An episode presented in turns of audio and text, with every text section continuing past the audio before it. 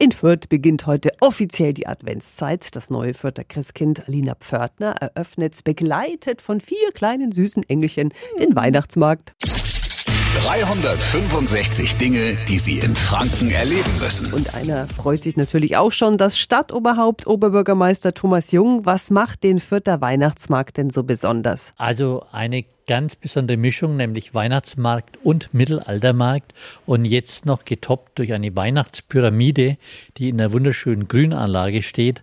Ja, da müssen alle Weihnachtsmärkte in Deutschland aufpassen. Fürth ist da jetzt ganz stark bestückt. Oh, oh sagen Sie bitte nochmal genau, was ist alles heuer neu? Also wir haben jetzt die Grünfläche der Adenauer Anlage mit integriert, Teile des Mittelaltermarkts und vor allem auch die Pyramide, die da wirklich so gut reinpasst und dann noch die neuen Beleuchtungssysteme, tolle Attraktionen, selbst der Adler als Lichterkette ist dabei.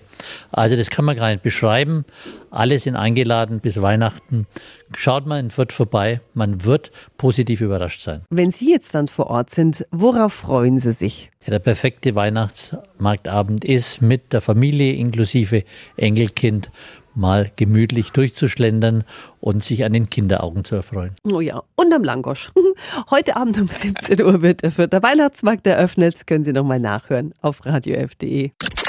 365 Dinge, die Sie in Franken erleben müssen. Täglich neu in Guten Morgen Franken um 10 nach 6 und um 10 nach 8. Radio F.